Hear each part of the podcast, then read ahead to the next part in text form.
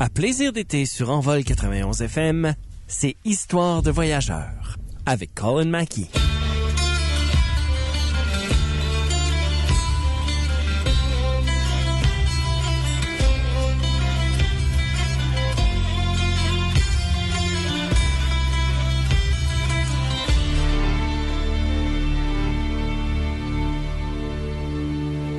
Colin Mackey, bonjour.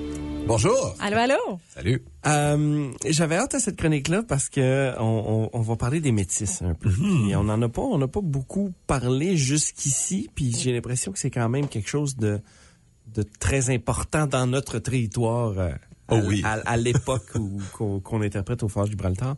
Euh, ben parlons-en. Absolument. Alors euh, oui, euh, il faut euh, discuter euh, le pouvoir, euh, euh, le- l'aspect, puis la, la, la, la nation des Métis qui sont ici à la Rivière Rouge pendant la traite des fourrures, qui sont qui fait partie euh, intégrale de l'histoire du Manitoba évidemment. Euh, puis pour en discuter, en effet, euh, on a une autre invitée, euh, Robert Gendron, euh, qui est euh, guide interprète au musée du Manitoba, puis dans le passé, guide interprète au fort Gibraltar aussi. Alors bonjour. Bonjour. Bonjour, comment ça va? Ça va bien toi? Puis il faut dire aussi que euh, Robert est membre de la communauté métisse aussi. Alors, euh, il peut nous donner un peu sa, sa perspective, puis ses connaissances euh, de l'histoire euh, et, et l'importance euh, des métis euh, au fort, puis pendant la traite des fourrures, et aujourd'hui, sûrement. Est-ce que c'est une question bizarre si je commence en disant qu'est-ce qu'un métis? Euh, non. ben allons là d'abord. Euh, alors, je pense qu'il y a quelques définitions de, de métis. Euh, pour euh, peut-être on, on peut commencer avec une définition euh, de métis aujourd'hui. Puis je sais pas si si Robert peut donner. Puis c'est pas juste dire euh, c'est ce genre de personne c'est puis ce genre de personne c'est pas métis. Alors c'est c'est ça dépend aussi sur une certaine perspective. Je sais pas si tu veux parler de ça, Robert. Euh, c'est une grosse question. C'est pas une question bizarre. Ah, ok. Euh, mais euh, ici au Manitoba, euh, tu es métis si tu es descendant de la rivière Rouge et tu as comme du script. Et tu t'associes avec la communauté métisse qui, aujourd'hui, la, la grosse communauté qui représente les métis du Manitoba, c'est euh, euh, la Fédération métisse du Manitoba, la MMF. Um, puis, si eux autres, ils t'acceptent. Donc, c'est comme un- une relation réci- réciproque entre l'organisme, l'individu, et si tu as des documents qui peuvent prouver que tu as du script.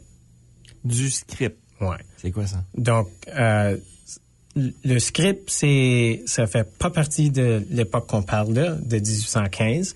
C'est Euh, toujours euh, important. c'est, important, mais euh, c'est durant la formation de la province du Manitoba, euh, le gouvernement provisoire, dans leurs ententes puis les négociations entre le gouvernement fédéral, ils ont demandé différentes choses pour euh, garantir leurs droits.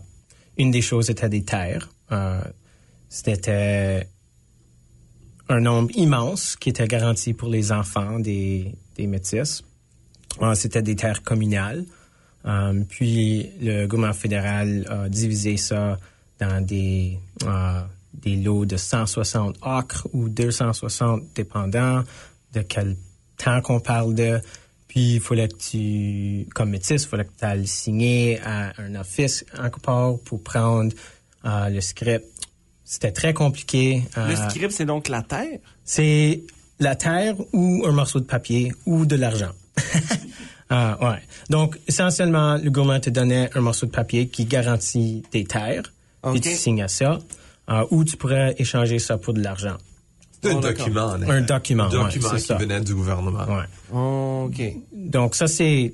euh, Qui était destiné aux enfants euh, des, des métis de la Rivière-Rouge qui signaient l'entente pour euh, dans l'acte du Manitoba. oui.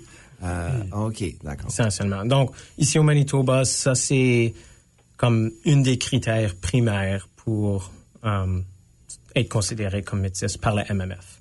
D'accord. Euh, mais ailleurs, c'est pas nécessairement ça, parce qu'il y a d'autres organismes qui représentent les métis dans autres provinces. Um, donc, ça, c'est comme l'identité, disons, nationale des métis contemporains. Et si on retourne à l'époque, puis je pose la même question, quelle, quelle réponse que j'ai? À, à l- à l'époque des voyageurs, qu'est-ce qu'un métis? Euh, ben, je vais, je pencher sur Colin un peu pour peut-être contextualiser comme Yeah. qu'est-ce qui se passe à cette époque avec euh, tous les, les membres de la communauté qui, qui sont influencés ou qui participent dans la traite de fourrure. Euh, mais c- ça serait différent qu'aujourd'hui. Absolument. Comme je pense, euh, euh, aujourd'hui, on a une idée euh, de les, les brigades de, de métis comme voyageurs dans des canaux. Euh, puis certainement, il y avait des, des gens avec des ancêtres euh, Premières Nations et européennes qui faisaient ça. Mais aussi, à notre époque, on voit une communauté très dyna- dynamique qui se développe autour des postes de traite euh, tout partout dans l'Ouest. Pas juste euh, ici à, à La Fourche, mais, mais à d'autres places où on a une, une mélange super intéressant de cultures. On a des, des personnes, des hommes euro-canadiens qui se marient soit, puis on dit, à la façon du pays, avec euh, des, des femmes euh, euh, qui venaient des Premières Nations, des nations différentes de tout partout. Euh, il y avait des enfants, il y a des familles qui se développent. Puis ces familles-là, euh, ces enfants, le produit de ces mariages sont, euh, ce sont ont- une, une identité un peu différente que, disons, leurs cousins-cousines, parce qu'il y avait des ancêtres euh, ou un père euh, autochtone, voyageur euh, ou autre. Puis, euh, cette identité commence de, de changer après plusieurs générations. Alors, des choses que c'est pas comme, tu sais, euh, une fois, bam, euh, t'as, des métis. euh, alors, on voit autour de, de ces, ces, ces postes des cultures, des coutumes de culture aussi, les économies euh, qui sont liées à un style de vie qui, qui est assez nouveau ici, um, un style de vie euh, lié à la terre, comme avec leur mère, um, de chasser des bisons, de préparer des pots, euh, faire de la pêche, euh, beaucoup de la pêche sur la rivière, euh, mais aussi euh, culturellement plus autochtone. Yeah, yeah, absolument. Mais aussi lié à l'idée de euh, commerce des fourrures. Alors, il y a une relation aussi avec euh, l'échange euh, pour des biens européens, euh, un désir d'avoir euh, euh, une, une relation continue avec avec ces forts, avec la compagnie, d'avoir un avancement économique peut-être avec avec euh, les compagnies. Puis je pense pas que je me trompe ici, Robert. C'est je dis que les liens avec ces personnes commencent de solidifier pendant notre période. Alors on essaye euh, quand on fait de l'interprétation au Fort Gibraltar d'avoir dans chaque station d'interprétation, d'avoir dans chaque chaque euh, cabane que tu vas rentrer dedans des items qui qui fait référence à une mélange de société, à une nouvelle société qui, qui se développe ici. Et c'est juste super intéressant. Et il y a une richesse là incroyable qui- qu'il faut fêter. Um, mais c'est une, c'est une, juste comme la multiculturalisme qu'on qu'on fait aujourd'hui, c'est, fait partie de notre histoire pan-canadien vraiment. Alors, c'est- ces métis personnes-là, puis à l'époque, ils disaient pas, ben, je suis métis, right? Euh, ils Non, vont dire, ben non, ils vont dire, ben, moi, je suis Jean-Guy, ou je suis, you know. Mais euh, oui, j'avais un père qui qui était sur la brigade de la Tabasca, puis euh, ma mère, elle est une femme Anishinaabe, ou euh, ou à Nakota, ou à Cri, euh, puis... Alors, il n'y avait pas cette fierté de s'annoncer comme métis, de, de, de brandir des drapeaux, de, de dire, moi, je c'est- Ben, on, on commence de voir tout pendant pendant notre période. Puis ça, c'est super intéressant. On commence à voir, hey, um, il y a une union de culture puis de langue euh, qui qui se se commence de, de se développer autour des forts dans l'Ouest. Puis c'est c'est c'est une une juste une, une, une nouvelle nation euh, qui vient d'ici, qui vient de l'Ouest, qui vient de cette cette trait de fourrure, de cette culture, cet échange culturel. Puis la fierté commence de se développer. Puis aussi une appartenance de la terre. Puis ça c'est super important. On, on dit euh, souvent c'est la patrie de la nation métisse. Puis comme la liaison avec la terre puis l'endroit, c'est super important. Euh, je ne sais pas si tu peux parler de ça un peu, Robert, comme l'identité autour de la rivière Rouge et comment ça c'est un peu unique pour des gens. Um, ouais, je ne sais pas quoi ajouter. Tu as dit mm. ça très très bien, mais exactement ce que Colin a dit, c'est comme la l'identité d'une nation métisse euh, commence à se former à cette époque. Puis euh, c'est à travers euh, la traite de fourrure vraiment que ça commence à se concrétiser.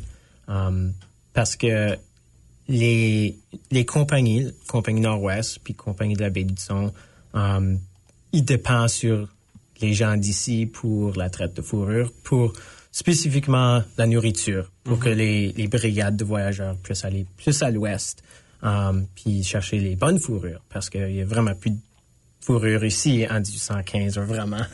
um, donc, euh, la production de pemmican, c'est essentiel pour euh, les deux compagnies. C'est ce que font les métis de la Rivière-Rouge. C'est une des grosses choses qui leur donne du pouvoir économique. Um, puis pour qu'ils puissent s'avancer dans, dans ce monde économique, euh, qui est plus, on pourrait dire européen ou coloniale. Um, mm-hmm. Mais ils font aussi la traite, euh, puis des, des traités avec d'autres nations, pas juste des compagnies, avec des nations Anishinaabe ou Cree euh, ou Dakota. Puis ça, c'est vraiment comment... C'est, ça, c'est l'autre comme aspect de comment les métis commencent à se concrétiser. C'est les autres nations commencent à les reconnaître comme une nation unique aussi. Donc, les compagnies se penchent sur les, la communauté métisse, Um, puis aussi, les autres nations se penchent sur eux aussi. Puis euh, il y a une grosse alliance en anglais, c'est the Iron Fist Alliance. en cri, c'est Nihoa Poit. Puis c'est une alliance qui s'est commencée comme dans les années 1700 um, avec les Cris, puis euh, les Nakota en premier, mais éventuellement avec la traite de fourrure qui vient vers l'ouest, puis commence à se planter ici. Euh, puis la communauté métisse se forme. Euh, cette communauté d'ici de la Rivière Rouge, puis Pemena, eux autres, ils, se joignent à cette alliance-là. Puis c'est une grosse alliance qui dure jusqu'à comme les années 1870. Puis après, ça se comme déforme. Mais euh, cette alliance-là, a solidifié vraiment la nation métisse comme un peuple autochtone puis non européen. Euh, parce que les autres nations les ont reconnus. Oh, puis, oh, ça c'est très intéressant. Puis une autre chose que Colin a mentionné, c'est comme c'est fort probable que les gens disaient pas oh je suis métisse à chaque reprise que quelqu'un les, mm-hmm. les, demandait. Tu sais, um, les métis à cette époque-là étaient multilingues, polyglottes, puis um, ils s'identifiaient exactement dans la langue que les gens le demandaient. Donc, si c'était un Anishinaabe-Moan, ils se disaient qu'il était Anishinaabe. Parce que un Anishinaabe-Moan, Anishinaabe, ça veut dire juste une personne, right? Puis oh. si c'était en cri, ce serait euh, Inini. Uh, puis si c'était en Michif, ben peut-être ce serait juste Michif ou quelque chose comme ça. Um, donc, c'est comme les gens, à cause qu'ils étaient polyglottes, puis c'est pas juste les métis qui étaient polyglottes. Il y a plein d'autres gens qui étaient polyglottes aussi. Mais on a parlé de négocier les traités, je pense. Est-ce qu'on a parlé de ça? Euh, euh, on a-tu parlé de ça? Précédent? non. Euh, Allons-y. OK, ben, ouais, les métis étaient, faisaient une grosse partie de, d'interpréter puis les traducteurs dans les traités, comme traité numéro 1, 2, 3, 4, 5 ici au Manitoba dans les années 1870 jusqu'à les années 1912 environ, même 21, dépendant. puis, euh, ça, c'était un des gros rôles, à cause qu'il était polyglotte, puis il pouvait faire comme l'interprétation, puis la traduction entre Anishinaabe Moan ou le cri, puis l'anglais qui se faisait avec le gouvernement fédéral. Donc, euh, puis souvent, c'était les deux côtés, comme côté Anishinaabe dans le traité numéro un, puis côté fédéral dans le traité numéro un, qui ont demandé les métis d'être les intervenants pour ces négociations-là.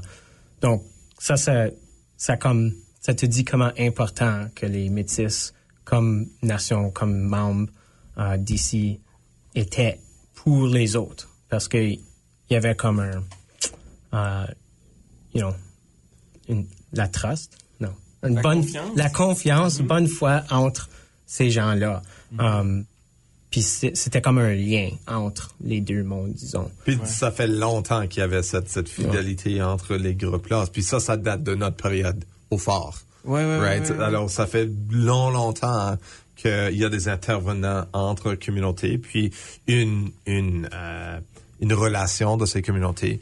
Puis ça, ça continuait euh, pour long, longtemps. Mais euh, ok, essayons de définir davantage ou plus précisément la période euh, où, où le, le, le père blanc est arrivé pour marier, parce que c'est essentiellement ça que, ben, en tout cas, ce que, j'ai appris pour créer une nation métisse, ça prenait un père blanc avec une femme autochtone. Puis là, ça prend que- quelques générations avant de développer une nation métisse, à proprement dit. Mais on est en quelle année quand le père blanc est arrivé? Puis on est en quelle année quand, quand ces générations-là se sont passées? Parce que j'ai pas l'impression qu'il y a quand même beaucoup d'années. Là. Ah, b- alors, par, le temps du Fort Gibraltar, il y a deux, trois, peut-être quatre générations de métis déjà. À- À la Rivière-Rouge. So, premier fort ou établissement ici, c'est euh, 1738 avec le fort rouge. Euh, Ça, c'est la véranderie. ça, c'est la véranderie. Mais il y avait aussi d'autres gens qui sont ici, euh, qui faisaient des, des échanges. Puis il y a beaucoup de va-et-vient. Puis des gens, comme, ne restent pas du genre... L'histoire de la traite des fourrures, c'est l'histoire de mouvement. Ouais. Alors, il y a toujours une, une, une, une fluidité de... de ben, c'est des voyageurs pour une raison. Ils voyagent. So, il y a toujours une fluidité de où les gens s'établissent, puis où ils voyagent, où, où ils font faire de l'échange d'un parti d'une région à l'autre. So, déjà, t'as presque ben 70 80 années de de de culture qui se sont développées um, puis de de fidélité entre les groupes euh, de mariage de de d'autres générations qui se changent, de développement de la langue, euh, puis ça c'est super important évidemment aussi. Euh, mais c'est ça. Alors il y a, il y a il y a une culture qui existe. C'est pas comme euh, dans- rasa. C'est pas comme C'est ça. Yeah, c'est pas comme la compagnie du Nord-Ouest arrive puis euh, il y a rien ici. Wow. sais. Non, je comprends. Il y avait, il y avait, yeah, non, non, y avait quand je- même du- de l'ho- de l'homme blanc. oui, Yeah, puis, euh, puis je pense pas que l'homme blanc c'est la partie importante. Ah non? Non, du tout. ok. L'homme blanc, il a fait son parti, puis bye-bye, right? Euh, puis après ça, c'est- le développement de cette culture qui est entre les deux um, qui est important. C'est pas l'influence de la, le père qui fait une métisse. Um, euh, du tout. C'est, excuse. Ouais, c'est juste important de reconnaître, juste pour appuyer Colin, que comme l'homme européen qui est venu ici, c'est la minorité. Ouais. Et il reste pas ici longtemps, peut-être peut-être euh, un hiver, puis après Ouais. l'été prochain il est ailleurs, right?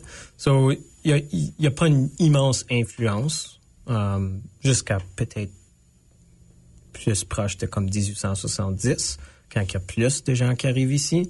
Um, mais à l'époque, il joue un rôle assez mineur. Um, puis c'est aussi important de mentionner que il y a déjà comme une communauté qui se forme ici entre euh, Nakota, puis Cree, puis Anishinaabe, même, même avant qu'on commence à penser à propos le mixé de l'homme blanc puis la femme autochtone. Euh, cette communauté-là est déjà en train de se former, c'est déjà unique, euh, puis c'est déjà pas vraiment comparable à ses comme parents Fascinant. Donc, vraiment, comment moi je pense, c'est comme cette communauté qui déjà commencé en, en train de se former ici, Anishinaabe, Nakota, Cree, même des fois des, des Dakota, euh, eux autres, ils intègrent, ils vont intégrer comme les d'autres membres qui s'en viennent pour les mêmes raisons souvent. Pour s'avancer dans la traite de fourrure, pour se protéger contre des ennemis. Euh, right? OK, si je traduis ça par euh, une, une espèce de nouvelle identité, euh, justement à cause du mix de différentes cultures dans un territoire donné, c'est à peu près ça, les métis. Donc, yeah, je pense que comme peut-être la semaine dernière, vous avez parlé à propos de um, cette idée de on regarde toujours l'histoire par notre um, notre perspective d'aujourd'hui Oui. contemporaine. Um, je pense que si on peut enlever euh, Nos no- lunettes. nos lunettes là, on pourrait, ça serait très différent comment qu'on, comment qu'on, imaginerait la formation parce que comme tu avais dit, whatever, la semaine dernière, euh, les, les Français catholiques, c'est très très euh, axé sur le père de la famille, comme il est le roi, tu sais. Puis quand on quand on commence à avoir, tu sais, des pères euh, français catholiques qui viennent ici, vraiment ça commence à changer euh, l'histoire de comment qu'on va penser de ça. Donc ça, ça continue aujourd'hui.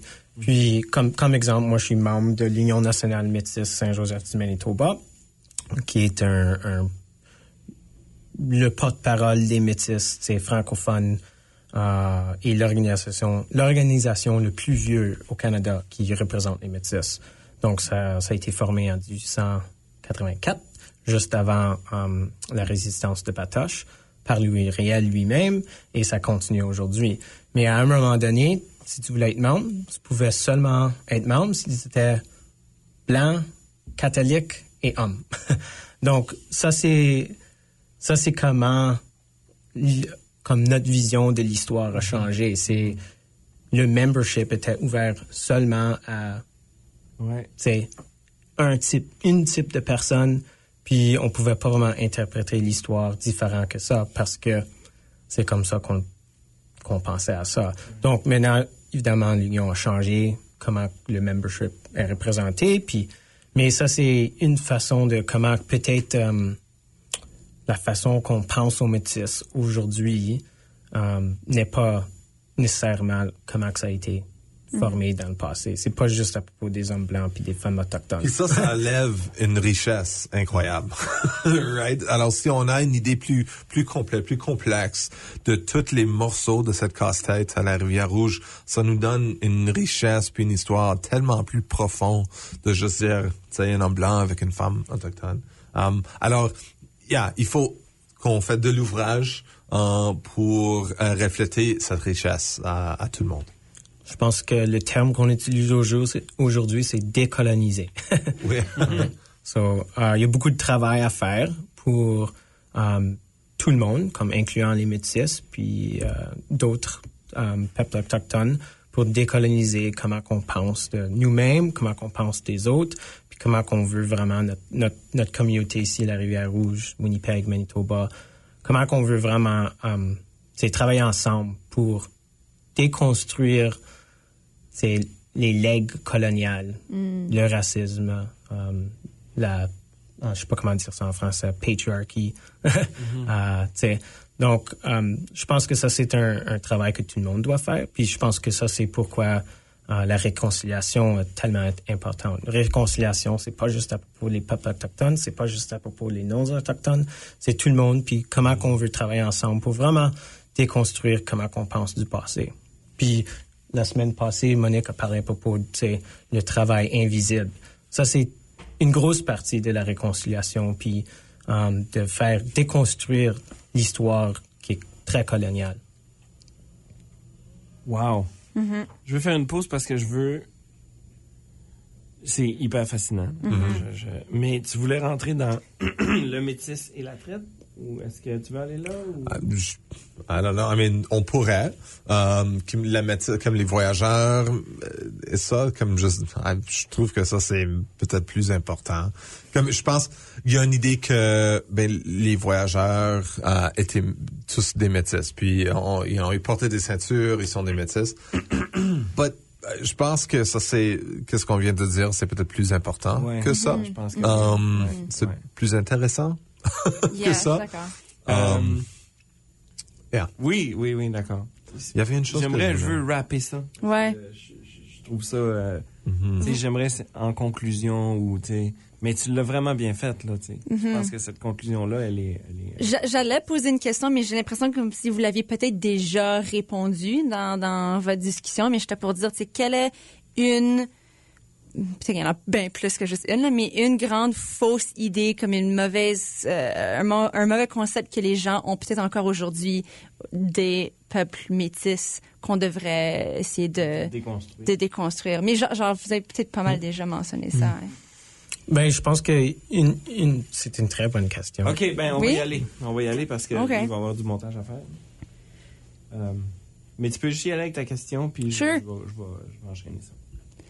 Ben, en tant qu'interprète, vous deux, sûrement vous rencontrez beaucoup de monde qui arrive avec déjà des, idées de qui est métis. Mais quelle est une grande fausse idée ou un, concept faux euh, qu'on devrait essayer vraiment de déconstruire aujourd'hui au sujet des peuples métis? Ah, c'est- une très bonne question. Um, puis aujourd'hui, il y a une grosse discussion qui se passe à travers tout le Canada, vraiment um, dans les cours suprêmes, dans les cours provinciales, euh, dans les universités, euh, même dans les nations métisses elles-mêmes. C'est vraiment comme qui a le droit d'être métis, puis qui est métis, puis comment comment qu'on le fait. Puis tu l'as demandé au début, right? C'est une, une bonne question.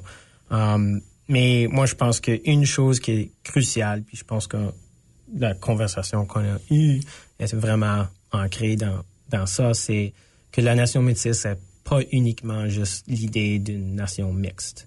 Comme si tu as des ancêtres autochtones puis des ancêtres européens. Euh, c'est pas ça qui fait la nation métisse. Um, c'est un aspect, évidemment, mais c'est pas l'aspect la plus importante. Um, je pense que Colin a mentionné une des aspects comme très importante, c'est um, le lien avec les terres ancestraux, puis les liens familiales. Puis ça, c'est une chose que je pense que tout le monde devrait commencer à vraiment à penser, c'est que c'est pas juste mix, parce que ça, l'idée de juste être mix, c'est vraiment une idée ancrée dans le racisme, right? Puis, euh, je pense que on n'est pas toutes racistes consciemment, mais souvent à cause que le système d'éducation, les histoires qu'on a été données quand on était jeune, même comme adulte, euh, on, on continue ce système de racisme quand on pense comme ça. Donc, c'est très important de juste comme personne demande ben qui est canadien? Qu'est-ce qui fait un canadien? Ben, c'est ça. c'est c'est pas ancré dans l'idée que tu as des ancêtres anglophones puis québécois ou que que ce soit right? C'est plus que ça. C'est des lois c'est des langues c'est le multiculturalisme c'est l'acceptance de la communauté. Euh, l'appartenance ça c'est les choses qui sont marquantes qui sont importantes. Puis tu sais, les grosses discussions à l'est avec les métis de l'est souvent leur leur euh, argument c'est qu'ils ont un ancêtre autochtone il y a 400 ans dans le passé. Puis ça c'est bien correct. Je pense que c'est important de reconnaître ça puis d'explorer ta généalogie mais c'est pas ça qui te fait un métis Wow. Wow, j'ai beaucoup aimé cet épisode-là. euh, Colin Mackie et Robert Gendron, merci énormément. Euh, merci Caroline, on sait que tu es là. là. J'ai pas beaucoup parlé, j'ai voulu laisser la parole à eux Ouais. deux parce que clairement euh, c'est une discussion vraiment importante à avoir puis ils ont soulevé énormément de bons points. Euh, donc merci beaucoup à vous deux puis on continue à apprendre et, et on va continuer à travailler là-dessus certainement. voilà, ça a été un plaisir. Ah, merci à vous Les capsules Histoire de voyageurs sont une production d'Envol 91 FM en collaboration avec le Festival du Voyageur et sont disponibles en balado sur la page SoundCloud d'Envol 91 FM.